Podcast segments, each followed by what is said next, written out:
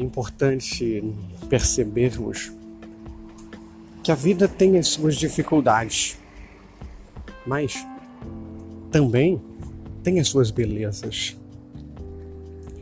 Claro que nem tudo são flores, mas nós podemos, através da orientação que encontramos na palavra, são muitas orientações para que possamos ter uma vida feliz, uma vida de realizações, uma vida na qual superamos os obstáculos, superamos as dificuldades. Quero te convidar, participe da nossa clínica pastoral online. Aqui, Pastor Silva Matos. Um grande abraço para você.